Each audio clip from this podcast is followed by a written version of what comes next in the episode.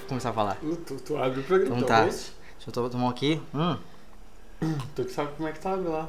Então tá, senhoras e senhores, muitos, se- sejamos muito bem-vindas e bem-vindos a mais um episódio deste podcast tão querido pelo público brasileiro, pelo povo.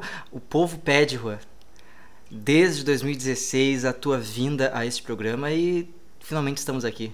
Cara, foram muitos e-mails. Eu, come... eu tava realmente incomodado com os stalkers. E. E pra me livrar desse, desse sofrimento, resolvi vir e acabar logo com essa mística. Porque não tem mais que isso. Não, cara, é, é, pra quem não conhece, é, antes vamos só conversar, Juan, seja muito bem-vindo. Aperto de Muito mãos. Obrigado, Lucas. Aperto de Satisfação. mãos. Satisfação. O Juan, ele é meu colega, meu amigo. Meu amigo. Meu colega há mais tempo. Tem mais tempo. 2009. Na verdade, só um ano mais, na verdade. A gente é amigo há 10 anos. 2010 foi o ano que começamos nossa amizade, Oficialmente. nossa parceria. Porque eu não gostava do Juan. Eu também não gostava do cara. É porque o Juan. Músico é escroto. Ah. Eu vou falar aqui, denúncia. Música não dá, cara. Eu- qual- Qualquer parada pro cara que toca violão é motivo pra levar violão pra escola. Aí não dá. Real, O né? cara é um pela saco. Não, eu lembro que eu levava. Tipo, na, na escola tinha a educação física, era no turno inverso. Era de manhã normal, e era duas vezes por semana tinha educação física.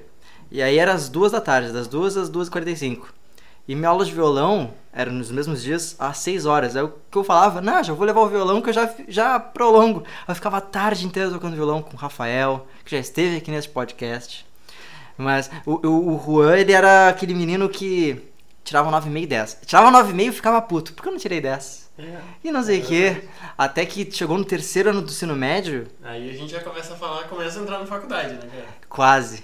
Que é o tema desse Que é o podcast. tema do podcast. Que é sobre faculdade, escola. e Aprendizado. aprendizado, a escola da vida. Escola. Tem, tem, deixa eu só procurar aqui a música, tem uma música do Maguila, que aí eu não fiz faculdade, mas sou formado pela escola da vida, alguma coisa desse tipo. Cara, tem até um filme. Que filme do Maguila? Escola da vida. Eu não sei. Eu coloquei co- eh, música do Maguila. Dei soco na preguiça, pra moleza não baixei a guarda. Nocauteei a tristeza, encarei a minha estrada. Derrubei todas as barreiras, o pessimismo mandei pra lona. Nunca fui pra faculdade, mas de guerreiro tenho diploma. Caralho. Cá. Senhor Maguila, senhor Maguila. Mas enfim, to- toda essa volta é pra que a gente agora tá começando mais um ano letivo. Uma nova década, novos aprendizados, Inclusive, tu falou da formatura aí, meu irmão tava lá, tava se formando, guri. umas barbaridades. Bem gaúcho, né? Ah, quantos anos tem, tem, tem teu irmão? Fez 18, cara. Puta merda. Estou, tá velho. estou ficando velho. E também vamos falar desse episódio, nesse episódio sobre ficar velho, cara. Ficar velho. Eu acho que a gente não pode fugir da pauta. A gente grava depois o, o ficar mais velho. Não, mas é- acho que tá tudo englobado. É, a faculdade Porque- é o processo de ficar mais velho. Mais do que o Exato. tempo de fato. Então, Rua, vamos partindo do, do, do final do, do, do ensino médio. A partir do final do médio. Porque tu, tu era um, um aluno, como eu tava falando, que. Ah, Um cu de ferro, fala? é, um o CDF. CDF. Que, nossa, tirei 9,5 e vai lá no professor. Cadê? a- Por que não deu, deu 10? Um cara que ficava no recreio, a na- ia na biblioteca ler. Bah. Eu era esse merda. Tu era daquele que fazia os negocinhos do Naruto na mão? Sabia? Eu cor? sabia fazer alguns. Eu Sabe sabia fazer ainda? Alguns. Cara, talvez. talvez. Sorte tua que não tem vídeo nesse negócio. Olha, ele tá fazendo aqui, ó. Não, cadê? Ele tá pegando um copo de Coca-Cola. Mas aí, o que que foi a virada, Rua? Que no final do ensino médio, tu falou, não, pera aí, meu. Tem alguma coisa errada. Ah, cara, o sistema, o sistema é foda, né? Já dizia o. o... Maguila. Não, não é o Maguila que fala, é aquele cara lá que, do, que traz movimento. Ah, o sistema, o sistema educacional, Hum, fala aí. Ele é, ele é um pouco sofrível, assim. Então, quando eu tava aí bem nessa época do terceiro ano, eu percebi que, tipo, cara, ninguém se importa. Essa é a parada. Ninguém se importa. O, meu, o cara que tira 10, o cara que tira 6,5 é. É a mesma bosta. E no final tu te preparou a vida inteira pra fazer uma porra de uma prova. Uma beleza, Polêmico. tranquilo. Não, mas é uma prova. Sim, sim. A vi- Tu não saiu dali preparado pra vida, assim, tipo, as inquietudes que eu tinha ficaram ainda mais afloradas. E, e eu não me sentia preparado pra vida, cara. Na verdade, tipo, eu era, podia ser o cara o bom aluno, só que isso me afastou de tudo. Então, tu começa a confrontar esses pensamentos, e aí tu me indignei, porque é a única a única situação possível é o cara se indignar com um sistema desses, né? Porque a única coisa que tá inserido é a escola. Tu não tem trabalho, tu não tem outro outra ocupação, só estuda. Então, quando tu descobre que aquilo meio que não é aquilo que te falaram, É, vem muito, vem muito, acho que, acho que tu também tinha um pouco dessa cara, assim, eu, bah, bah o Juan curte desenho, o Juan curte tal coisa, o Juan vai ser, vai ir pra uma profissão ligada a isso. Aí, do nada, assim, ah, não, porque eu tinha mais uma, uma, uma coisa ligada à arquitetura, não, engenheiro que assina a obra, então acho que tu deveria fazer engenharia civil. Então, tipo, pra mim era muito, pá, vou fazer engenharia civil, Brasil, 2010, pá, só constrói prédio, 2000. altas construções, todo mundo ganhando dinheiro, bacana, vou, talvez eu vá, vai esse, esse meu caminho, né? eu já, eu já tive um- uma passagem mais tranquila, porque. Não, eu sempre fui um aluno tranquilo e tal, até a quarta série. Aí na quinta série eu comecei a penar em matemática. E foi quando eu peguei meu primeiro exame. Eu lembro que eu, eu chorava no exame de matemática, eu não conseguia fazer aquilo e tá. Aí eu passei pra sexta série. Na minha época era série, não era. Mas aí eu passei pra sexta série com dependência da quinta. E aí. Tipo, eu fui pra depois pra sétima com dependência da sexta. Eu sempre passei de ano com dependência de matemática. E eu sempre fui uma pessoa, tipo, ah, tirei 5,5. A média era 6. 5,5, pra mim tava bom. Arredonda pra 6. Eu sempre fui mais esclarecido quanto a isso. Aí tá, rodei na oitava série. O que, o que demonstra, o, o- faz o nosso público aí compreender por que da gente não se dá bem. É, é. Não, e aí foi, foi por conta disso que eu, eu, eu- Tu tava na sétima série em 2008, eu na oitava série em 2008. Uhum. Aí eu rodei na oitava série e foi aí que, fo- que a gente foi colega. E, e muito louco, sei lá, a minha turma original da oitava série tinha uns 30 e poucos alunos, em 2007. Aí eu rodei, e aí rodaram comigo acho que uns 13, 14. É. A, tu- a nossa turma da oitava série em 2009 era acho que umas 20 pessoas, acho que 15 pessoas era da outra oitava série. Era muita gente, era bastante gente nova, né? Realmente. Então praticamente vocês eram novos na, É, a, na gente, turma. a gente entrou na turma de vocês. É, E aí eu, eu fui pro ensino médio, eu não fiz formatura porque eu passei pro ensino médio com dependência. Hum, verdade. Eu não me formei. A única formatura que eu tenho na minha vida, na minha história escolar, é a do pré. Porque eu não tinha prova. Não tinha prova, então não tinha problema.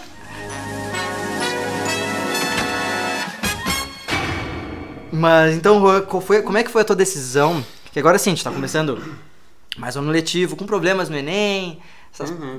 né, essa história toda aí. Mas, vamos lá, a pessoa entrou na faculdade. Como é que tu escolheu o teu curso que foi Direito? Ah, Então, né, cara? Mesmo tu sendo canhoto? Putz, tu vê a É, piada é. pronta, né? Mas, bah, vai. Mas o direito entra de uma maneira engraçada, né? O, na verdade, meu pai ele administrava umas fazendas na fronteira e estavam os familiares que eram donos da propriedade e eles estavam tendo uma discussão, assim, aquele negócio bem, o cara, o patriarca na época, o caso Nardoni, só se falava da porra do caso Nardoni. E, bah, eu era quieto, era tímido, mas sempre fui meio, bah, dava umas pedradas, né?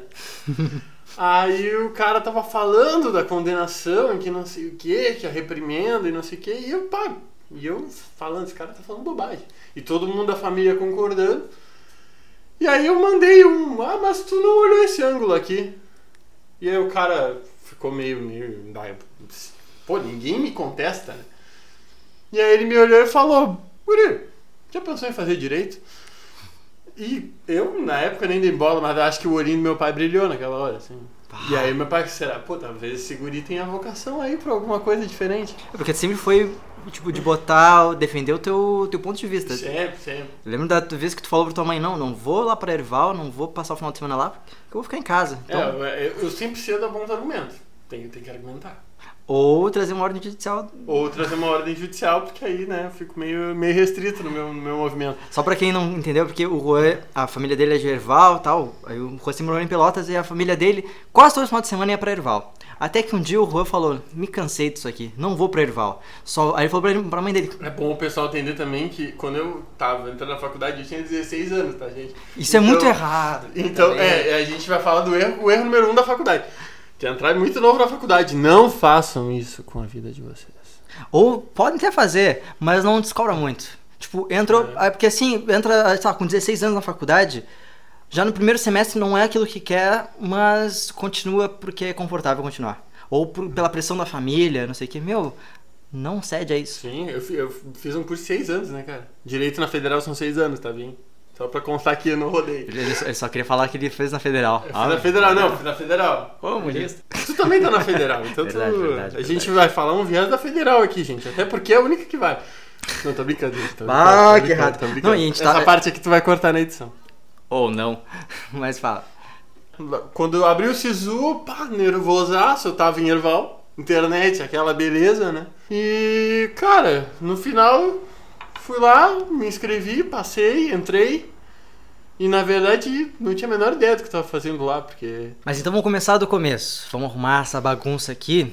Vamos começar entrando na faculdade. O Juan terminando ali o ensino médio, porque tu fez caminho tradicional. Caminho tradicional, ensino médio, três aninhos, pá, quer dizer. Ensino médio é tudo, três na anos? Mudou tudo, Eu na fiz em seis. Brincadeira, brincadeira, brincadeira. Não, mas, mas hoje em dia é um pouco diferente. O meu irmão já pegou a nona série e tal. Então a coisa deu uma mudadinha, que é bom, porque o pessoal agora tá entrando mais velho e Uhum. não queima etapa nessa vida, gente. Primeiro, primeiro disclaimer aqui do programa pode ser esse. Não queima, não pula etapa. Vive as coisas, curte o momento. Aproveita cada momento que tu tem. Não tenta crescer antes da hora. É uma Tio Vô falando. boa, É uma recomendação boa. O tio tá falando. Escuta o tio. Escuta o tio aqui. Mas aqueles momentos antes de entrar na facu, basicamente, o cara cheio de dúvida, né? Eu, hum, por desenhar e tal, bah, vou pra engenharia civil, meu pai falando, bah, engenheiro que assina a obra, é o que tu tem que fazer. Bah, e inquieto com relação ao mundo, querendo entender como é que o Estado se organizava. Eu sempre fui um pouco, tipo, sempre tive aquelas discussões políticas dentro da sala de aula. Sempre tive esses posicionamentos, querendo entender e querendo chegar a pontos, né? Muito respeitador, né, gente? Não era um debate intolerante. Pau no cu do intolerante. Pau no cu do intolerante, exatamente. E aí o direito surgiu na minha vida, tipo, meio que tanto por uma questão do meu pai, quanto por uma colega, que, qual- que eu tinha uma colega que a gente discutia muito sobre política. E, cara, foi. Não, claro, não me esclareceu todas as dúvidas, mas eh, em alguns momentos foi bem, tipo, pesado, assim, a faculdade. Mas no final, cara, foi uma experiência muito, muito enriquecedora, assim, do ponto de vista humano. Acho que todo mundo deveria, se tiver oportunidade, claro, se houver a possibilidade, fazer uma faculdade, porque realmente abre um pouco a tua, a tua, a tua cabeça, assim, para questões de pessoas diferentes, Experiências diferentes. É, a gente ali no, aqui na faculdade de Direito, tipo, ali na faculdade de Direito, né, vivia uma, um pouco numa bolha, né, é, é até mais legal que o pessoal esteja em cursos que, que expandam mais isso, que tu possa interagir com outros cursos e tal, porque isso vem muito do, dos, na verdade, tu tá fazendo outro curso, então a gente interage mais, essa, esse diálogo interdisciplinar vem muito disso, e também de se envolver com, com de estar disposto aí a outros campos, a interagir com pessoas diferentes, isso é uma coisa que às vezes a faculdade não, não fomenta, né? Mas aí agora é tipo, é tu falar da tua entrada, meu cara. A minha, a minha entrada foi, foi turbulenta. Mais aventurada.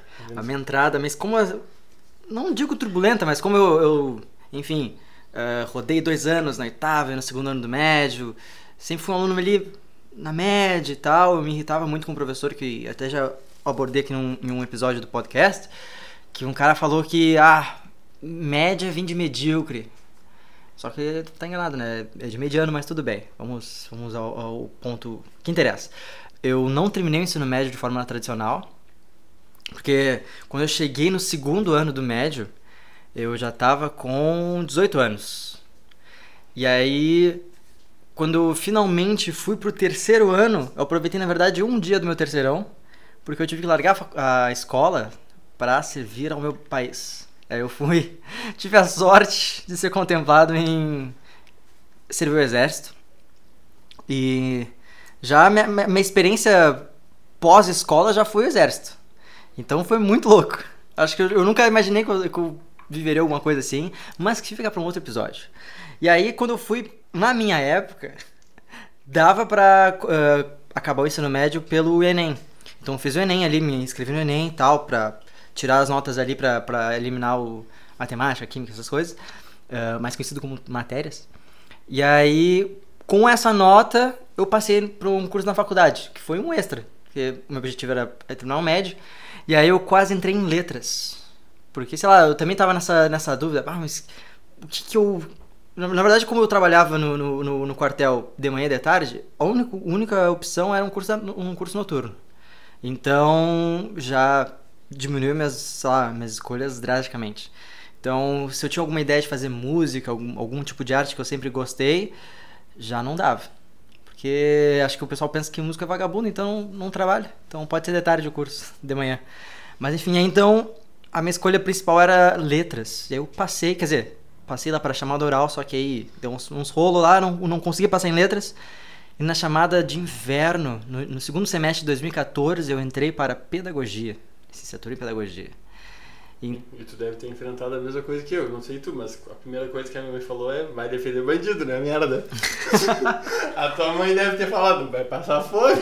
na verdade, não, porque assim, a minha mãe era professora, então Não, mas então ela sabe muito bem.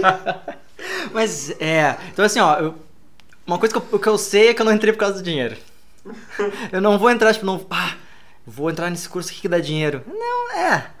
Então, se tiver, se tiver sorte, dá.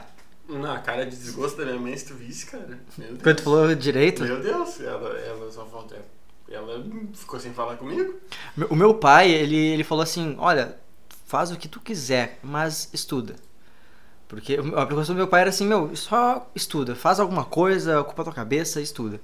E aí eu ah, entrei na pedagogia, não sabia muito o que fazer e tal. E no primeiro semestre eu falava: não, entrei em pedagogia, mas eu quero música. Então eu entrei já com uma ideia de quando eu ia pedir uma reopção, alguma coisa e tal. E aí nesse meio tempo, nesse início de curso, eu tranquei cadeira, voltei, aí tranquei de novo o curso, aí voltei, eu não sabia muito bem o que eu queria. Até que eu sei lá, deu um momento eureka que eu percebi que ali estava a oportunidade de eu, de certa forma, não sei se corrigir, mas participar de um processo de repensar tudo aquilo que eu achava errado na escola. Então, hoje eu sou professor, então eu dou minha aula com sempre lembrando do Lucas aluno. Sempre lembrando, tipo, quando eu vou aplicar uma prova, a coisa que eu mais enfatizo para os meus alunos e para as minhas alunas é que eu falo, olha, isso aqui não é importante, não é tão importante assim. Se tu rodar, tá tudo bem, faz parte do processo. Então, o, o, o importante é aprender. É tu entender aquilo que eu tô passando, entender aquilo que a gente está discutindo. Então, prova é só uma partícula subatômica daquilo que a gente está, sei lá, que a gente tá desenvolvendo aqui. E o meu início na universidade foi, como eu já disse, foi um pouco turbulento, mas eu queria saber, agora a gente tá aqui olhando para esse roteiro maravilhoso que escreveu. Trote. A pr- A primeira coisa que vem a gente começa na universidade é como é que vai ser o trote do curso. Eu quero saber do teu para que eu vou te contar o meu depois, que eu não sei se tu vai acreditar, mas tudo bem. Tá. Basicamente, meu trote foi. Eu fui na turma da manhã primeiro. Fui na, faculdade na primeira, na primeira aula lá. Tá, tomamos um sacode, professor falso, né? Chega aquele Ah, eu também, eu também. Professor falso, metendo a arma na tua cabeça, falando, ô filha da mãe, que tu tem, tem que comprar tal e tal livro, tem que ler resenha pra semana que vem, não sei o quê. Era um aluno, né? Claramente. Depois, depois a gente descobre, né? E aí foi, a gente foi pro salão de atos lá, e todo mundo se apresentando, não sei o quê. E, e aí, basicamente, as perguntas eram o nome, a tua idade e a tua posição sexual preferida, né? Ah, Ah, meu, pra quê, né? Ah, meu, e aí já deu um desgosto do trote. Na verdade, eu fugi do trote depois, porque eu falei meu nome, falei minha idade. Aí quando eu falei minha idade, o pessoal. Ah, pô, não, Não, sai daqui. uma criança. Sai daqui, uma criança na faculdade que não tem nem ter posição sexual preferida. E aí eu tive que sentar, tá ligado? E foi, pá, que vergonha. Quando tu tem 16 anos, a coisa ainda toma outra proporção, porque na tua cabeça, cara, porra, eu sou merda. né? Eu Meu já Deus tava- do céu, todo mundo te eu, eu julgando. já tava com, na cabeça ali que eu já me sentia meio. Já era meio isoladão no ensino médio. Eu já era da- o menino da bolha. Agora é a bolha 2.0. Agora vai ser a bolha 2.0 na faculdade, só que me falta, né? E aí eu dei uma vazada e tal, eu era o famoso bicho Harry Potter. Bicho Harry Potter. Ah, por causa do óculos. Por causa do óculos, Ah. né? óbvio. No exército eu também, eu achava de Harry Potter por causa do É, óculos. Caraca, todo mundo que usa óculos é Harry Potter, O né? pessoal não tem senso de referência. O pessoal falta, falta referência, falta É, referência no fala outra pessoa que usa óculos também no Ciclope. Ciclo- Porra, tem um bicho ciclope deve ser pior, cara. Ah, mas ele solta raio do olho. Harry Ah, Potter não, as plaquinhas bichos sempre são uma trollada. É uma trollada. Essa Sim. plaquinha é legal, essa plaquinha é legal. Te obrigar a usar ela por uma semana, talvez não sei. É. Pintar tuas unhas, talvez não sei. Os trotes estavam mais light, eles tinham começado a uns trotes mais light, mas ainda assim era meio. Então tu não vai acreditar no meu. Hum. Tá, eu entro na é a mesma coisa, professor fal, professora falsa. A gente entrou e tal, uma mulher assim, e ela começou a ler um, um, um livro de história. Começou a ler e tal, eu tinha botado o nome dela no quadro. Aí até que chegou, um pessoal bateu na porta pedindo pra falar com a professora. Quando ela abriu, na verdade, eram o resto das outras alunas. E ela também era uma professora falsa, enfim. E aí o trote, sei lá, era meio, tipo, a gente pegou e ficou em círculo na sala. E aí uma dinâmica, tipo, ah, um ursinho de pelúcia. Ah, faz o que tu quiser com o ursinho. Aí o pessoal jogou pra cima, abraçou, deu tapa na cabeça, apertou a mão do ursinho e tal. Aí depois era, ah, então agora vocês vão fazer o que vocês fizeram com o ursinho com a pessoa do lado. Aí tá, tu tinha que, tipo, abraçar a pessoa do lado. Era, tipo, bem light, assim. E aí eu já pensando, ah, vai ter o. Ah, vão jogar ovo na minha cabeça, esse negócio. Aí até que falaram, ah, então vamos lá pra baixo que o resto do trote vai ser lá embaixo. Eu, puta merda. Com a calça nova, com camisetinha da Render. Aí a gente foi pra uma sala lá embaixo, tava tudo escuro. Aí alguém ligou a luz e era um coquetel de salgadinho.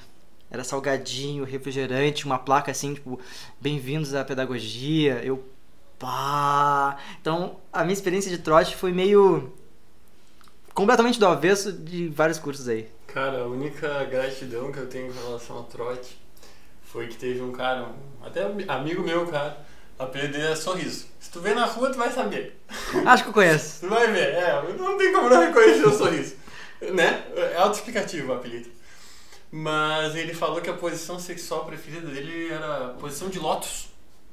E ninguém conhece a posição, né, brother? Então meio que mostra aí. E ele teve que mostrar na frente de todo mundo.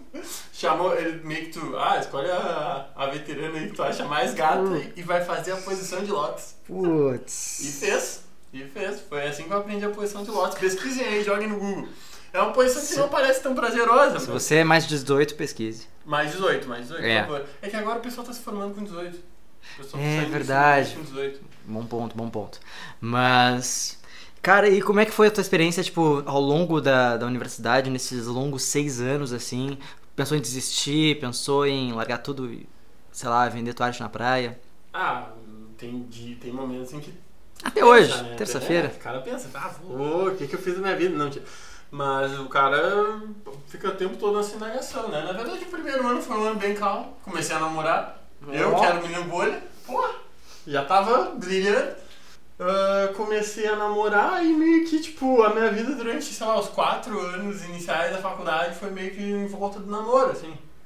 Então, eu, tipo, claro, participei, eu, eu logo começou a faculdade, comecei a estagiar a partir do final do primeiro ano, aí de início peguei no setor de convênios da universidade, aí depois fui trabalhar no, na, na Procuradoria Municipal do, do município aqui de Pelotas, e, e aí eu que pegava tempo, né, envol- envolvido com pesquisa também, comecei a pesquisar na época em Direito Penal, então eu trabalhava com o trabalho dentro dos presídios, foi o meu tema de pesquisa. Defendendo o vagabundo, querido. Defendendo, defendendo o direito de vagabundo trabalhar. Olha só. Tu vê? Digno.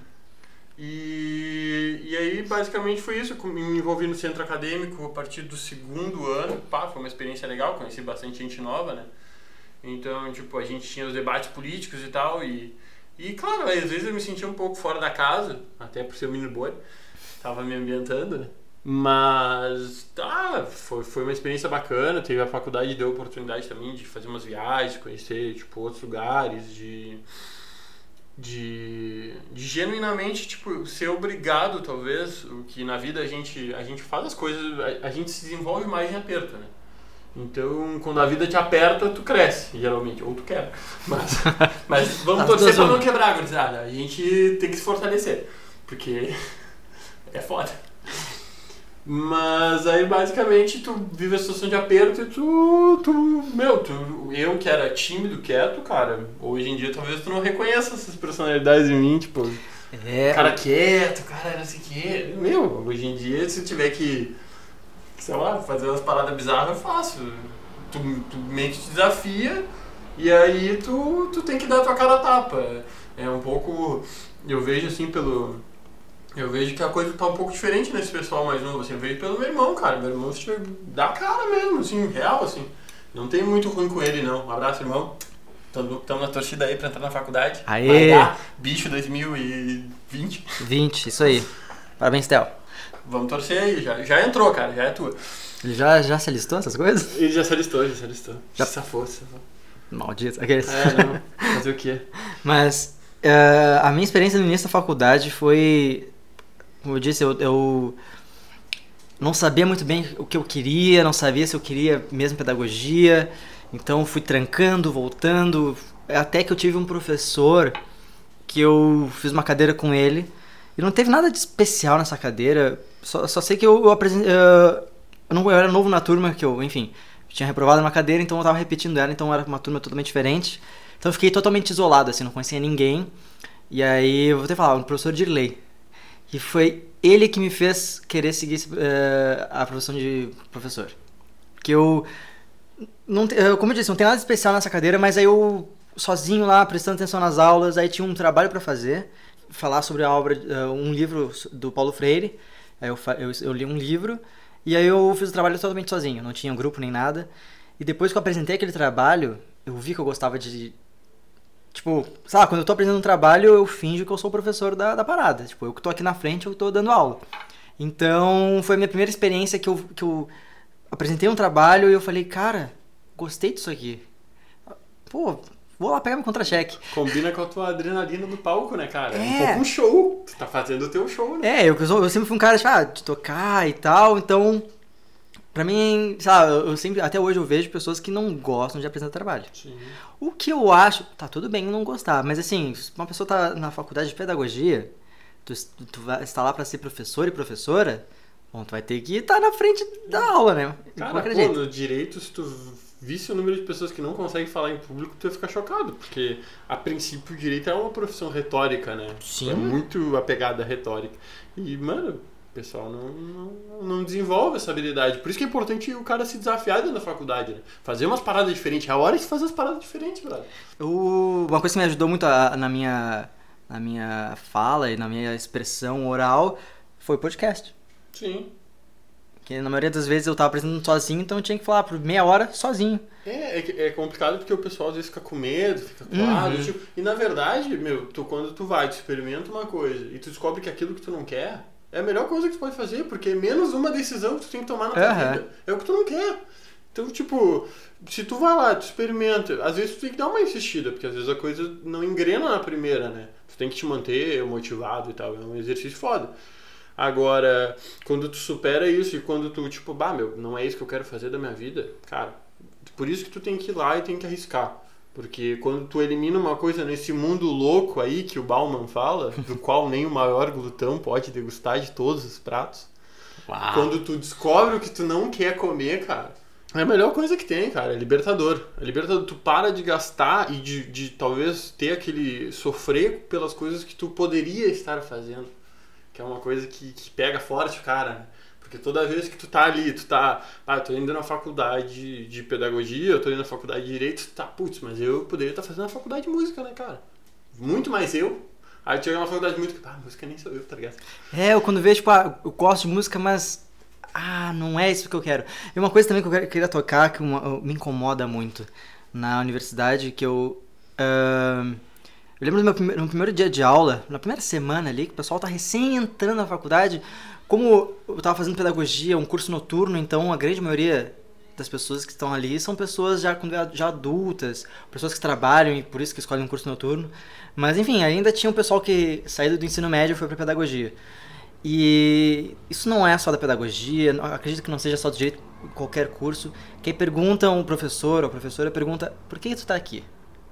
Obviamente, sabe, a pessoa que vai fazer direito. Não sei, eh, a pessoa que vai fazer veterinária. Quero fazer justiça. Por- é, por que você tá aqui? justiça. Ah, porque eu gosto de animal, gosto de cachorro. go- Ah, por que tu tá na pedagogia? Ah, eu gosto de criança. E aí os professores, eles pegam e começam a julgar e começam a, a- a fazer piada daquilo. E até também outros alunos, outras alunas. Eu lembro de uma professora minha que ela. É, não pode. É, o Rô tá abrindo uma Coca-Cola ali, nos patrocina. Por favor, não. Vamos tomar água. Mas tudo bem. Eu lembro uma professora que ela tava falando de uma experiência que ela teve eu tava ministrando, pode ser, tava ministrando uma, uma aula, primeiro semestre também, e aí a professora começou a falar, né, a explicar da, da, da cadeira, falou das provas e tal, e aí lá tinha um menino anotando, anotando, anotando, anotando. Aí, no final da aula ele foi perguntar quando é que era a prova, porque ele, ele, na verdade ele estava anotando tudo, tipo, ah, quanto valiam os trabalhos, quanto valiam as provas e tal. E ela começou, isso foi em uma outra oportunidade, mas ali na quando ela estava falando, contando essa experiência, ela começou a, a tirar sarro dele. Olha só, ele vem para a faculdade achando que está na escola, não sei, mas é justamente isso, as pessoas saem da escola, como a gente até estava falando antes, a gente não sai preparado para ir para uma faculdade, a gente só sai preparado, uh, a gente só sai preparado para fazer uma prova. É, a grande frustração que eu, que eu te narrei com o ensino médio é isso, cara, tu, tu, tu faz, tu passou uma vida inteira te preparando para fazer uma prova. E aí quando tu chega, tu não sabe lidar com as paradas, às vezes, muito básicas da vida, né? Porque tu só sabe aquele conhecimento uh, fundamental, tu sabe resolver um Bhaskara, mas tu não sabe conversar com uma pessoa, às vezes. Sabe resolver Bhaskara, mas tu não sabe uh, matemática financeira. Tu não sabe gerir o teu patrimônio, verdade? Eu, por exemplo, eu saí do ensino, eu saí da escola sem saber a diferença entre os, os três poderes. Eu não sabia disso. Fui saber anos depois. Porque, cara, ah, caiu numa prova. Tá? Até você ouve uma, uma, uma, um exemplo perfeito, que era ensinando matemática. Aí, ah, como é que tu faz ali o, o cálculo com dois números negativos? Ah, tu, tu diminui, deixa o sinal do maior, uma coisa assim. Era, sei lá, era menos 8 mais 5, negócio tipo. E aí, toda uma volta para explicar aquilo, quando tu poderia falar, olha, tu deve 8 reais pra uma pessoa. Tu pagou 5, quanto tu deve ainda? Menos 3. Não, e não que a pessoa não tenha que aprender Bhaskara, mas a pessoa deveria aprender, também estar apta a seguir com autonomia. Tipo, o conhecimento uh, que, que torna a pessoa independente. Né? O, que, o que me frustra na escola, e é um dos motivos pelos, pelos quais eu continuei na pedagogia e que eu prego na minha, na minha prática. Um estudo emancipador? é tipo, cara, tu tá aprendendo uma coisa. Tu, tu, tu aprendeu o porquê daquela coisa. Eu lembro de um episódio do 13 é Demais, olha só a referência. Que aí tá lá, é aquela menininha lá mais nova, ela, é um episódio que ela tá aprendendo a amarrar o sapato. Aí fico ensinando a música de amarrar o sapato. E aí tá, até que lá no meio do episódio ela chega pro pessoal, olha pessoal, aprendi. Ela canta música. E aí o pessoal, ah, que massa, aprendeu a amarrar o sapato. Não, aprendi a música, não sei amarrar o sapato ainda. Então é, é eu vejo isso na escola, tipo, te ensinando a fórmula. E a fórmula, ah, é só aqui, ó, só pegar a fórmula, a formulazinha aqui, só aplicar. Aí a pessoa sabe a fórmula, mas não sabe o porquê que tá usando aquilo. É, é, quase um tu não tem o conhecimento, tu não consegue aplicar aquele conhecimento. Tipo, tu não aprende, tu aprende o cálculo, mas tu não aprende a lógica do cálculo. Então, quando tu quer aplicar aquilo, aquilo se torna algo, sabe, tipo, quando vem o problema, o problema real, vamos dizer assim, materializado, tu não consegue transpor ele para a realidade e pensar ele daquela, daquela forma lógica que a escola te ensinou, né? Sim, por isso que tanta gente uh, no Brasil não sabe matemática, mostra as pesquisas. Muita gente fica rodando em matemática, mas por quê? Ah, porque a pessoa não sabe matemática? Não, porque não sabe explicar matemática pra gente. E também acho que é, uma, tem uma questão da entender a importância do conhecimento, né? O pessoal, ele, ele não se importa porque ele não entende a importância que tem o, o o conhecimento, a vontade de aprender, na verdade, e a faculdade também, é, é bacana falar isso, porque a faculdade ela matou muito da minha vontade de aprender também. Uhum. Tipo, tinha muitas outras coisas que eu queria desenvolver e que a faculdade, na verdade, o tempo todo me corta, me frustrou. Então, talvez um, lado de tipo aprender, por exemplo, programação, desenvolver melhor a habilidade de desenho, essas coisas, a faculdade frustrou essas coisas. Na verdade, eu só consegui voltar a desenhar depois que eu concluí a faculdade, por exemplo. Porque a faculdade me deixou num nível de estresse e ansiedade tão absurdo que eu não tinha cabeça. Eu, eu, eu, a faculdade e a vida, na verdade, antes disso também, o que mais falta é te ensinar as habilidades para tu gerir melhor o teu tempo, a tua a tua capacidade cognitiva, de tu saber lidar com as ansiedades e tal, porque a gente hoje, tipo, cara, a gente está rodeado de fatores ansiogênicos, assim, tipo, celular, tu tem que estar tá conectado o tempo todo e o pessoal tá te mandando mensagem, a pressão e então falta o preparo, talvez. O, depois que, na verdade, depois de todo o processo que foi a faculdade, eu parei assim e eu fui estudar o que, que, o que, que tinha acontecido comigo. Porque eu não conseguia entender assim o que, que tinha sido aquele processo, porque eu fui atropelado. E ca- cada vez está acontecendo, eu observo isso eh, hoje como professor, eu observo, lá, os meus alunos e eu dou aula de inglês, então eu não estou no, no- ambiente da escola, eh, vamos dizer, a escola regular deles. Mas eu estou observando os processos, eu vejo que cada vez mais cedo, sei lá, as crianças com 8 anos, tá lá os pais, não, porque ele que olha, ele, tá- sem o celular porque ele tirou 8 na prova, porque ele não tirou 10. E aí, cada vez mais cedo, tu tá deixando as crianças mais ansiosas. Já é o celular, já é toda todo ambiente escolar que, que só te prepara, só te induz à ansiedade. A dizer que, ó, fulaninho tirou 10, tu tirou 6, ó, quão, fraca quão fracassado tu é. Ó, o fulano vai roubar tua vaga. Ó, o ca- e aí, cara, são as crianças que estão estão sendo quase postas dentro de uma arena de gladiadores, assim. Eu vi muita gente adoecer, cara, na faculdade, assim, gente, pô, que é, que é inteligentíssima, que, que tem, tipo, muita capacidade e tal, e que às vezes falta uma rede de apoio, assim, pessoa, cara, recorrendo a qualquer método pra conseguir estudar, pra conseguir, porque se tu tá numa rotina em que tu tem que conciliar, por exemplo, o estágio ou o trabalho com a faculdade, estágio ainda é, tipo, mais tranquilo, mas o trabalho, principalmente, Cara, eu vou te dizer assim que é, é o cara tem que ter um psicológico, assim, uma, uma resiliência, porque a gente não, não, não olha para isso, mas é, a tua concentração, a tua habilidade de absorção, ela é um recurso finito. Cada dia tu tem um limite de coisa que tu pode absorver. E quando a gente é mais novo, a gente tende a achar que, tipo, não, pô, eu consigo, mano, vou abraçar, eu viro à noite. E se tu for ver, meu, a tua performance, o, teu, o que que tu consegue absorver daquilo fica muito prejudicado. Então, a gente em nenhum momento é ensinado como lidar com isso e tu chega, meu, pessoal tomando Ritalina, tomando, é, tipo, remédio, cápsula de, de açaí para virar a noite estudando, ou algum tipo de, de estimulante para conseguir virar a noite estudando. E a gente vê uma geração que, que hoje ainda está um pouco mais prejudicado aqui, pelo menos na nossa cidade, por causa de políticas que tiraram um pouco do, do lazer do jovem, né?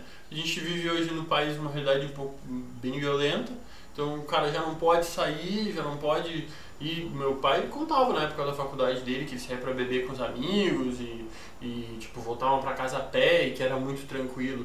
E hoje, Hoje não tá dá. muito distante, cara, da nossa realidade, né? A gente tinha ambiente ali, a gente tinha o entorno da católica ali, que era um lugar de reunião bacana pro jovem, que claro, prejudicava, mas é um pouco de- desse, desse sufoco, né? É, a gente não é à toa que, que se tu for ver em estatística, os, os maiores, os- as pessoas mais ansiosas, mais depressivas estão dentro das universidades. Porque a faculdade ela não tá, ela não consegue lidar com esse tipo de, de gente, assim. E então, pra tu que tá entrando na faculdade, cara, te atenta a isso, meio que te, te volta um pouco pra ti. Eu acho que, que é importante, assim, te internaliza um pouco esse, É. esse processo. E o que, o que me assusta muito é uma fala que eu ouvi, eu ouvi, e na verdade acho que muita gente ouve ainda é, aquelas falas, mas eu ouvi no ensino médio, É. que era o professor, é, ah, não tive tempo de fazer o trabalho.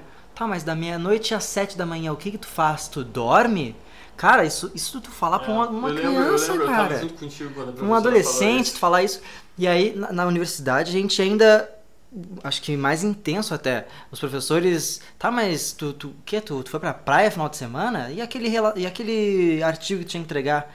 Cara, eu tenho que viver. Cara, eu tive um- uma cena assim que me marcou muito assim do que que de uma professora que, que lecionava a cadeira de direitos humanos e que e eu tava na época fazendo meu TCC já e muito cansado trabalhando, já estava trabalhando no escritório regular, então eu tava trabalhando oito horas, tinha projeto de pesquisa e eu, bah, real, tava dormindo assim, tipo, quatro, seis horas por noite.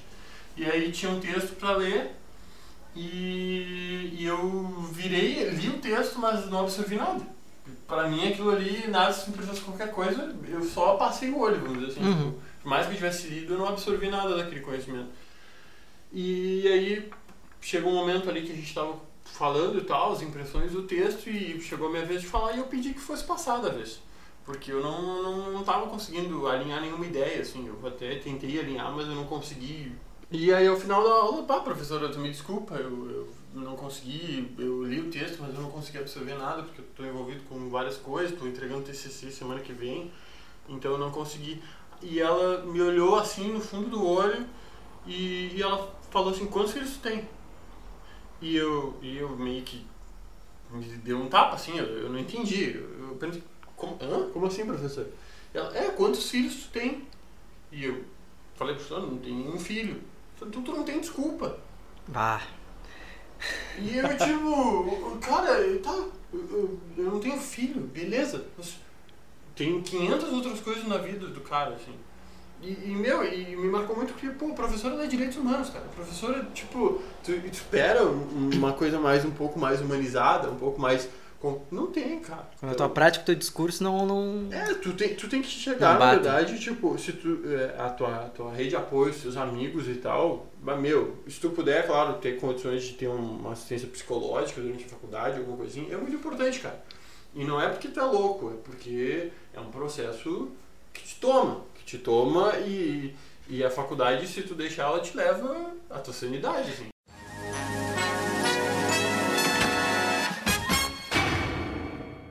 Mas então vamos falar um pouco da parte boa Ah, Da agora vamos falar do gol, né? da universidade. Porque assim, ó, senão fica muito, muito pra baixo. A gente tem que aqui, ó, botar a energia lá em cima. O astral, fala J das coisas Quest, Ouro viagem. Preto aqui, Capitão Inicial. Uh! Juan. Das orgias, das maconhas que a gente não tira, a gente não faz isso na faculdade. É. Não necessariamente.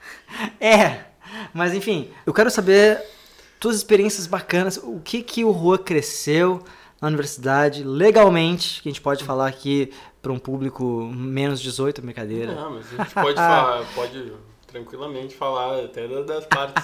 Brincadeira. Enfim, ah, cara, um- me conta. Vamos lá então. O que, que acontece, gente? Ah, como eu disse, eu não sei se ficou na edição, mas eu, eu comecei a namorar logo que eu iniciei a faculdade. E, cara, foi muito tranquilo. Pá, eu, eu, eu vivia com- na casa praticamente. A gente vivia junto o tempo todo, casa dela, minha casa. Ah, Era o novo Juan nascendo. é, eu comprei uma moto, rebeldia total, né? Ah, O Juan teve um momento meia-idade dele, homem de meia-idade. Homem de com meia moto. idade. Comprei uma moto. Ah, porque era nesse, também, tipo, necess, nesse, um pouco de necessidade também. De me deslocar pela cidade por causa de trabalho, essas coisas. Mas. Ah, quando tava no quarto ano da minha faculdade, o namoro terminou. E aí começa a faculdade.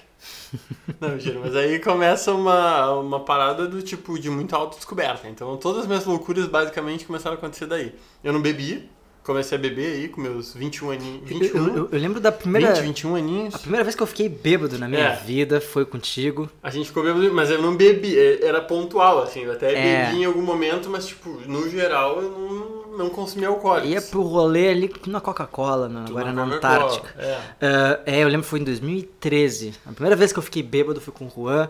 E aí, eu não tava ainda na universidade. É, eu, eu tava começando a namorar naquela época. Eu tava- um momento até de, de, de alegria É. que, que a gente saiu pra comemorar. E eu, eu, eu, e eu tava no início da minha vida militar, eu tava no início do quartel. E aí a gente, enfim, acabou bebendo, a gente gravou vídeo no, naquele meu LG com teclado QWERTY. Aqueles vídeos infelizmente se perderam. Uhum. Uma época em que as coisas se perdiam, né, cara? Hoje É, eu hoje em dia tá no mais. Instagram, tu olha no, no histórico ali dos stories, mas a gente tá falando de um tempo pré-Instagram, pré-stories. Instagram já tinha, mas a gente não tinha É, quando eu comecei coisas. a curtir, eu já tinha Instagram. Então a gente foi até. Inclusive, Instagram é muito útil. É a me- melhor rede social que tem. Mas hum, consome um pouco da vida, mas é a melhor que tem pra interagir pra conhecer gente nova. É. recomendações. E a, e a faculdade tem muito disso, a gente conhece gente nova. Ah, como conhece, né, cara? E aí tu, na verdade, eu, eu sou, na minha experiência na, na universidade, eu também fui meio que interdisciplinar. Eu, sou da pedagogia, mas também ah, ambientei outros cursos ali, tipo, em atividades extracurriculares, como semana acadêmica, essas coisas. Ministrei ah, oficinas, cursos de design, de artes visuais. E, cara, acho que uma das melhores coisas que a universidade pode te proporcionar são atividades interdisciplinares. Quando tu, cara, pô, tu faz direito, mas tu vai lá num curso de Às engenharia. vezes tu tem que dar uma procurada. Porque não, É. não vem. Mas tu, se tu te dispõe a atrás, tu. Como tudo na vida. É. Não, nada vem de graça, assim. É, mas aí tu, tu vai e acontece. Mas basicamente, tipo, o que eu tava falando da, da vida louca, das festas e tal, terminou, ah, pá, tristeza absoluta. Chegou um amigo meu, um dos meus grandes amigos também, me chamou, não, cara, cola aqui na minha baia. Eu, ainda morava com minha mãe na época, né? Cola aqui na minha baia e chegando lá, o cara falou, senta aqui, bolsou sentado na janela, bem melancólico, me deu uma garrafa de uísque. Falou, Nossa. cara, vai, sente fluxo. Sente fluxo. E aí o cara, pá, foi lá, foi acompanhando, foi dosando, bebe mais, para, bebe mais, para. Foi me ensinando a beber ali, naquelas bicadas, aquela, aquele, aquele cigarrinho, não cigarro de maconha, cigarro- cigarrinho normal, que é uma coisa que, tipo, que, que é muito poético. Eu, eu sou um cara que gosta de poesia. Então ali o- Então- o ambiente, ali com uísque, um... Deixa, deixa queimar nos dedos, cara. Vou aqui me escrever uma poesia a punho. Até porque eu sou asmático, então não é bom. Mas. E, e aí nisso aí começa, aí naquele, no final de semana, de bar em bar. Pá, e aí de bar em bar, imagina, o menino bolha sai da bolha. E, bah, tomando um tragão, ficando meio de perna cruzada. E aí tem a, a primeira vez que eu fiquei com uma pessoa na minha vida, assim, tipo, fora. De- Depois do namoro, a primeira guria que eu, tipo, tive algum envolvimento. E, e eu era muito tapado, cara. Chega a ser triste narrar essa história. Porque era triste. E, e aí a mina, a guria chegou na volta, pá, falou do. Ah, me dá um gole aí da cerveja, a cerveja tá liberada no evento, tá ligado? E eu, tipo, bah, na inocência, achando que não, jamais. E tá, toma uma cerveja, não sei o que, depois eu te pago. Aí, bah, eu lembro você já ficar me cutucando, né? E eu, porra, cara, porra, mano, sai da bolha, guri, sai da bolha. E aí deram aquela cutucada e tal, e meu, pá, quando eu, quando eu fiquei com aquela guria, campeão gaúcho, né? meu? Tipo, a- aquilo ali, o que, que é aquilo ali perto do Penta? Nada. Basicamente, tu não tá falando que a parte boa da faculdade é pegação e bebida. Não é que é a parte boa, mas é a parte da descoberta, gente. Você Ah, é, a que era parte menino- humana. Você tem que entender que eu, eu era mais quieto, eu era mais tímido, eu nunca. Eu, eu olhava e falava, ah, jamais uma guria vai se interessar em mim. Que isso? Ela é louca? Eu já, olha, eu já olhava e chegava, ah, tu, tu é louca, né? Tu não é bem certo. O que, que tu tá fazendo na tua vida? Mas, e aí tá, como se- nesse lance aí, começa a beber, não sei o que, aí eu, bah, eu sempre fui meio travadão, meio quieto e tal. E aí o meu amigo falou, meu, vamos no show da Simone. A parada é que tu fica, tu topa qualquer negócio. De- depois de. qu- quantos, De- quantos anos tu tinha? Eu tava com 21. 21. Quando tu acumula 21 anos de timidez, da pressão escolar e tal, tem uma hora que estoura. É, tem que estourar em algum momento. Mas aí e tu, é que te torna mais aberto, né, cara? Tipo, então, tipo, tu vem o cara, vamos, vamos, é nóis, entendeu? Então, o meu amigo chegou, meu, a gente tem que aprender a dançar, vamos no show da Simone Simaria. E aí nisso, bah, a gente tem que aprender a dançar. A gente pecatou um amigo nosso da faculdade que, que manjava de dança. Era o sorriso? Era o sorriso. Grande sorriso. Ensinou. Aí, não, o sorriso pegou, a gente chamou uma amiga. E aí eu ia pra casa do, desse meu amigo toda. Todo, sei lá, um dia da semana a gente ia pra aprender a dançar. E a gente tinha que aprender a dançar, velho. E, e eu, cara, assim, ó. Ah, eu, eu lembro que eu me sentia a pessoa mais ridícula do mundo, assim. É muito ridículo, velho. Dançar, porque dançar é uma parada. Dançar, dançar. Eu digo sertanejão. Eu não tô falando dançar louco. Babar no abraço, boneco posto. Não tô falando isso. Arctic Monkeys. Não tô falando isso. Aí não, não dança. Tu, tu Te solta, a sente galera, a tu música. Solta. Sim. Mas tu não dança. O negócio é chegar junto. E. E aí nesse rolê, pá, fui no show do Simone Simara, e pá, consegui dançar lá, fiz os meus negócios, consegui fazer os passos legal, cara. E foi bacana, porque, pô, todo esse desafio, todo esse processo, aí final de semana retrasado, cara, fazia pá, muito tempo que eu não dançava, mas ficou. É, isso que a gente tá falando é um, um processo, um trabalho de autoestima. É um processo, exatamente. É, e, obviamente, a gente não tá falando assim, ah, tô, ah, quando a gente tá entrando pra universidade, pô, novas experiências, a gente não tá falando pra topar tudo. Nossa, vamos pegar esse torrão de maconha e ir pra Bolívia? Não. Não, não faz esse tipo. Gente, não. Mas é, pô, vamos numa festa, vamos, vamos num bar, beber uma Mas cerveja. descobre quem tu é. Tipo, Vai, lá, faz o que eu te disse. Se tu descobrir que não é tu, bah, não curti, não é minha, beleza, cara. E, e eu, sei lá, uma, uma das coisas mais legais que eu, que eu já fiz também foi beber com o professor. Beber com o professor. Porque aí, sei lá, dependendo, obviamente, do professor. Não vai ser o professor aquele que, que falou, a professora que falou, ah, tá, tu tem filho? Então não tem desculpa. Não é esse tipo É. de professor, obviamente. Mas, ah, sei lá, quando tu vai com, com um professor, uma professora, pra um ambiente como um bar, ou, sei lá, fora da universidade, tu tá conversando ali com a pessoa mesmo, com o seu João, com a sua Maria, que não é a professora, Uhum. doutora, não sei o quê. Cara, isso é um processo muito massa, assim. Até a gente não tem que fazer apologia ao pessoal beber e nem nada do tipo, mas é bacana porque assim, ó, tu. O que, o que seria um pouco mais confortável de tu chegar naquela primeira interação, de tu, tu conversar com a pessoa, fica uma coisa mais bacana, fica uma coisa mais, mais flui melhor, sabe? E, meu, tu, tu meio que constrói ali uma, uma relação bacana com as pessoas. E, e, como tu, tu meio que, te enfrenta, tu meio que enfrenta quem tu é, assim, tu vai e tu bota a prova, tu, tipo... Cara, ir lá e conversar com alguém que tu nunca viu na vida no bar, pô, é uma parada bacana, sabe? Pode ser uma parada bacana. Pode, tu pode descobrir que tu não é esse cara, mas é bacana é, é, novas abordagens de conhecer gente e tu ir pra um lugar diferente e às vezes e não é confortável, né, cara? Porque, pô, quem não quer, quem quer trocar o certo pelo duvidoso, né? Eu em casa eu tô confortável, tô ali no meu computador, tô fazendo umas coisas que eu quero, jogando joguinho, mas bah, meu, eu, eu vou te dizer assim que eu fui uma pessoa muito mais feliz, tipo, eu, eu acabei me tornando uma pessoa muito mais feliz quando eu comecei a aceitar, tipo, ah, cara, vamos lá ver o que que é. E um pouco da tua posição dentro do, do que tu tá ali. Tu tá, tipo, tu vai pra festa, meu, ah, não fica de mão no bolso, não fica emburrado. Relaxa, curte o negócio. Te, te, esteja genuinamente naquele momento, sabe? E, a- e a. Eu, eu enxergo a universidade como esse ambiente mesmo, meu. Tu tá aqui nessa aula, meu, te, te joga 100%. Esteja aqui na, na sala de aula. Ah, tu tá numa festa, esteja 100% nessa festa. E. Até voltando àquele, àquele tópico que a gente estava falando sobre apresentação de trabalho, eu, eu, sei lá, eu percebo tu mesmo, com as pessoas que depois começou a, a sair, começou a puxar papo com pessoas completamente aleatórias. Aquele dia a gente foi num, num bar que tem esse ambiente de moto e tal. Já puxou assunto com o dono do bar. E, e, e isso, de certa forma, pode me corrigir, mas acredito que isso esteja certo.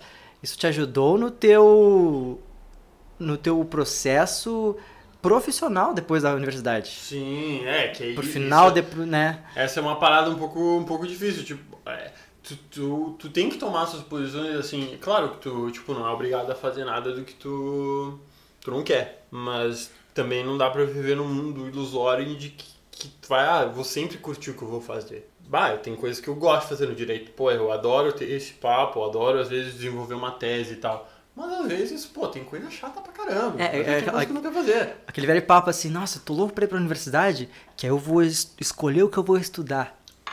É, não, Cara, né? Existe a parte chata da universidade, assim como vai existir a parte chata do teu trabalho depois, e o lance é justamente isso, é tu estar aberto àquilo pra tu saber o que tu não quer, pra tu saber o que tu não gosta e quem tu não é. Cara, a faculdade acaba sendo que nem tipo um mochilão, assim, uma parada tipo inusitada. Que tu vai e tu. Ou, ou, ou tu, tipo, vai acabar saindo da faculdade, ou tu vai, tipo, fazer umas coisas absurdas, assim. É o único momento da vida, talvez, em que tu tenha licença poética pra fazer as cagadas. Experimentar, exatamente. Esses dias eu tava estudando, eu tava numa cadeira ah, onde a gente estudava a obra de Paulo Freire. E aí a gente tinha que escrever um artigo, fazer uma pesquisa, não baseado em Paulo Freire, mas que a gente tentasse dialogar a, a pedagogia, o pensamento do Paulo com aquilo que a gente queria falar. Aí meus colegas falaram, não, eu quero falar sobre educação popular, quero falar sobre não sei o quê. Aí o professor chegou pra mim, né, tava fazendo a volta na sala, e tu, Lucas, o que, que tu quer falar?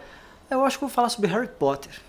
E aí eu experimentei, eu fiz um trabalho em que eu dialogava Harry Potter e Paulo Freire. Foi uma experiência muito interessante. Eu gostei demais de, de tentar enxergar a obra e os filmes do Harry Potter, mas com um olhar não só do Paulo Freire, mas de outros eh, autores. É uma coisa que eu faço muito na universidade. Sei lá, a gente está em alguma discussão política, alguma discussão, enfim, que seja. Sei lá, às vezes eu trago uma referência de um quadrinho. Eu falo uma coisa de um filme que eu vi. E isso é muito massa, porque tu começa. Sei lá, acho que é depois da escola, onde como a gente estava falando, a gente não tem tanto espaço para a gente se colocar, se, se posicionar. Acho que a universidade, a faculdade, é um dos primeiros lugares onde tu tem a oportunidade de tu falar, de tu te expressar, falar besteira, uh, mudar de opinião, que é uma coisa que muita gente tem medo, é mudar de opinião. E eu acho que é um dos, um dos lugares mais uh, seguros, não sei, que tu pode, tu tem essa licença para tu experimentar e mudar de opinião, seja em qual cenário for, tanto no cenário acadêmico quanto dentro de um bar, numa festa ou numa reunião com uh, o pessoal lá, do centro acadêmico que tu, da pesquisa que está fazendo parte, enfim. Pensando aqui agora, fiquei, fiquei pensativo com as tuas colocações, porque a faculdade também ela acaba produzindo às vezes uma, uma certa coação, porque tu quer te adequar, sabe? Então, uh, meio que é diferente da escola, mas não é tanto. Porque tem, tipo, dentro da minha sala tinha vários grupos, por exemplo. Eu nunca curti, eu nunca consegui me colocar assim. Porque tu acaba tendo que comprar uma posição pré-definida, sabe? Uhum. Então. Acaba sendo um pouco chato e tu não, não conversa, assim. Tipo, eu sempre consegui circular bem. Ao mesmo tempo, isso te coloca numa posição que tu não pertence necessariamente a nenhum grupo. É uma coisa engraçada. Uh, a gente às vezes fica procurando essa, essa, essa posição e tal. E na verdade, eu encontrei, tipo, amigos. Foi bacana. Por exemplo, uma grande amizade que eu fiz, tipo, foi num, num estágio. Tipo, foi um cara, um baita amigo meu. Era um. Tipo, ele foi um cara que que teve um momento ali em que a gente a gente a gente achava uns idiota, a gente, um idiota, cara, um recíproco assim, tipo, ah, ele era o metidinho e eu era o, o, menino da bolha. Não, brincadeira, eu não era tanto o menino da bolha, mas eu era um cara mais quieto. E aí, pá, na situação lá do, do trabalho, a gente foi se viu meio obrigado a conviver e tal. Pô, e a gente, meu, a gente se deu muito bem assim quando a gente teve a oportunidade de trocar ideia. Então tu vê, se não fosse aquela situação, às vezes tu nunca teria te, te disposto a isso, né? Era um cara que já tinha, tipo, ah, o Juan é dessa, desse, desse jeito, sabe? Tipo, o ambiente da faculdade tem muito isso. As pessoas, tipo, elas já te definem quem tu é. Tipo, ah, tu é esse cara aqui. Então, tu tem a oportunidade de desconstruir, talvez, esse estereótipo dentro da faculdade tu tem. Tipo, de desconstruir esse, essa, esse padrão, assim. Tipo, tu vai lá e tu vai, tu vai conversar. Tem, cara, tem gente que, assim, tipo que eu sei que, bah, não tive uma primeira interação legal e que até hoje, tipo, me acho um idiota, só. Só que eu acho que quando tu congela essa posição e tu não, tipo, tu não abre isso, meu, é, eu acho que quem tá equivocado é tu, né? Eu, um, eu sempre, uma, uma das minhas características é sempre tentar ver o lado bom das coisas. E, bom, até as pessoas me perguntam, em que semestre tu tá? Eu não sei responder porque eu tô em vários semestres. Eu tava, vamos supor, eu tava no quarto semestre. Fui pro quinto, mas ah, uma cadeira do quarto eu acabei não, não fazendo, não, não tive oportunidade. Então, nesse processo de estar em vários semestres, eh, não em vários, mas enfim, mais de um semestre, eh, me dá a possibilidade de estar junto de mais de um grupo. Então, eu tenho lá ó, um certo grupo de amizade com o pessoal do sétimo semestre, quando vê lá no quarto também tem um outro grupo. Então, me possibilita estar tá transportando assim e decorrendo em, em, em vários ambientes. É tu nesse exercício, tipo, de tu, de tu experimentar e tal, às vezes tu pode gostar de muitas coisas, e até coisas meio contraditórias, assim, tipo, uh, ah, eu acho legal aqui ter uma festa aqui em Pelotas alternativa, igual o pão. Pá, acho do caralho, acho legal, assim, tipo, ah, vou lá, faço a festa. Pá, um lugar meio alternativo, que vai tocar algum funk, vai tocar alguma coisa. Mas eu também sou o cara que, tipo, bato, me chama pra ir pro. Ne... Eu sinto falta às vezes de ir pro Degraus. O Degraus, pra quem não Degrau conhece. Sertanejo, grande é um sertanejo. lugar onde toca justamente sertanejo é. e tal. Já são um, é um outro nicho. É um outro, uma outra parada. E, tipo, cara, a primeira vez que eu fui eu achei uma bosta, tá ligado? mas, mas é isso, tipo, tu vai construindo, tu. Pô, e é legal, é um grupo diferente, a interação é diferente, tu descobre outras maneiras de interagir com as pessoas. E, cara, e se tu mergulha na parada, se tu vai, tipo, real, tu te entrega ali naquele momento, meu, é muito divertido, cara. É muito divertido. Mas então agora a gente está chegando no finalzinho do finalmente, que é o fim da universidade, quando a gente está se formando, uh, começando a trabalhar ou não, né? Tudo bem. Então acho que, Rua, pelo tempo aqui, pelo nosso papo, acho que já temos um episódio. A parte 1 e aí, agora para parte 2, na próxima semana, a gente pode abordar um pouquinho o findar dessa na universidade, mercado de trabalho. Tu dá dicas pro jovem brincadeira, não precisa dar dica. Posso dar dica pro jovem? Estamos tentando aí. Mas, então, Juan, muito obrigado por ter me recebido até a sua casa. Imagina, sempre um prazer. apertar de mãos. Se tu tá ouvindo até agora, muito obrigado pra ti. Ah, te inscreve aí nos pod- no- na parada de podcast aí, Spotify, Deezer, iTunes, Google Podcast, as paradas tudo, tá bom? Uh, Rua quer deixar tua rede social pro pessoal seguir, curtir tuas fotos, contratar, onde é que eu manda currículo? Não, não. currículo Manda não. job. Se, se quiser contato profissional aí, se tá querendo processar alguém, adv.ruamedeiros.gmail.com Olha só. E se quiser seguir nas redes sociais, o Instagram pode ser JuanLM8, Rua com R. Juan com R, importante. E o ADV ali do, do e-mail é advogado? É, é, Ah, é, tá. ADV. Ponto. Tudo bem. Tem que ter um profissional. Se quiser o e-mail pessoal, pede no Instagram. Dependendo pra quem for, eu passo. Mas muito obrigado a ti que escutou até agora. Um grande beijo no teu coração. E até semana que vem. Um abraço.